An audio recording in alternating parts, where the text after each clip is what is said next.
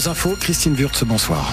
Bonsoir Sylvain, bonsoir à tous. Comment ça roule ce soir? Ça roule plutôt bien. C'est un lundi assez tranquille. Il y a quelques coups de frein sur le pont Flaubert en direction de la rive gauche, un peu sur la Sud 3, un petit peu la côte de Bonsecours. Sur le Havre, c'est la traversée du pont de Normandie, hauteur de Rogerville, qui peut poser un petit souci. Aux abords de Mono également. Et puis euh, le secteur de Gravigny au nord d'Evreux, euh, qui a quelques petites difficultés en ce moment, mais rien de méchant. 02 35 07 66 66. Enfin, la route avec nous. Et la météo pour demain? Mmh, Malheureusement, c'est euh, toujours de la grisaille. C'est toujours ce vent euh, chargé d'humidité qui glace un petit peu l'atmosphère. Autour de 75 km/h quand même les rafales demain.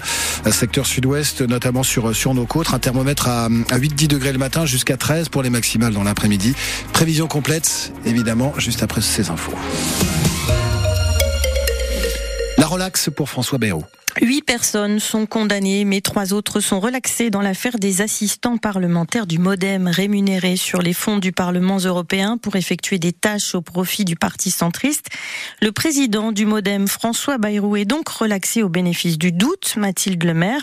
Le tribunal n'a pas pu prouver que le maire de Pau était au courant de ces malversations. Aucune note n'a été envoyée à François Bayrou l'informant que des fonds européens serviraient à rémunérer des assistants parlementaires qui en réalité travailleraient pour le Modem. Il est probable que les auteurs du détournement de fonds publics aient pu agir avec l'accord implicite de François Bayrou, mais on ne peut déduire la culpabilité d'une hypothèse. Relaxe donc au bénéfice du doute. Voilà les mots du président du tribunal. Le patron du parti centriste est resté mesuré dans la manifestation de sa joie car huit de ses proches dans ce dossier, cinq eurodéputés, trois cadres de son parti, écopent de peine de prison avec sursis, de peine d'amende.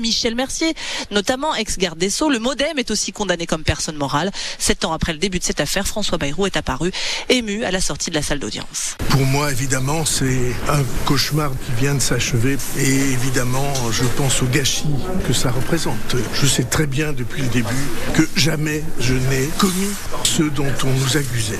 Jamais. Est-ce que ça ouvre la voie pour de nouvelles responsabilités Écoutez, on va attendre quelques minutes, quelques heures pour réfléchir à cet avenir. Moi, ce qui m'intéresse, c'est l'engagement et les missions. Les deux procureurs au procès avaient demandé la condamnation de François Bayrou à 30 mois de prison avec sursis. Le parquet pourrait donc faire appel de la décision.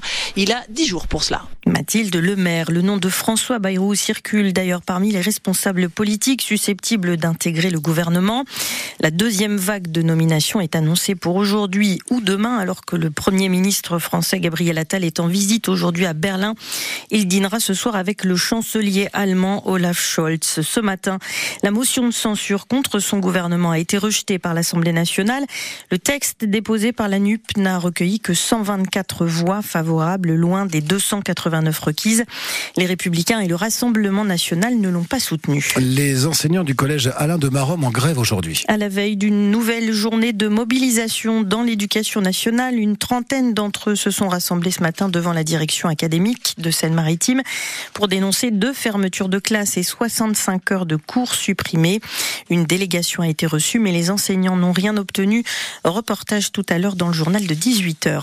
Les premiers décrets promis par le gouvernement pour venir en aide aux agriculteurs ont été publiés hier au journal officiel, mais la Confédération paysanne reste mobilisée, notamment contre l'annulation du plan Ecofito et la fin de l'obligation des jachères. Une centaine d'agriculteurs se sont rassemblés ce soir devant la préfecture pour manifester et planter des haies sur l'avenue Pasteur. L'ethnologue Jean Mallory, mort aujourd'hui à Dieppe.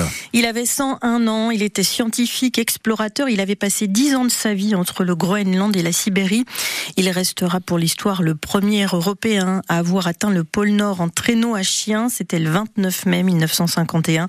Il avait choisi Dieppe comme port d'attache. Le nouvel entraîneur de QRM est l'invité de Bienvenue au club ce soir après la victoire contre Laval, 4 buts à 2. Ce week-end, c'est du football. Première victoire de QRM depuis l'arrivée de Jean-Louis Garcia. Bienvenue au club, c'est à 18h30.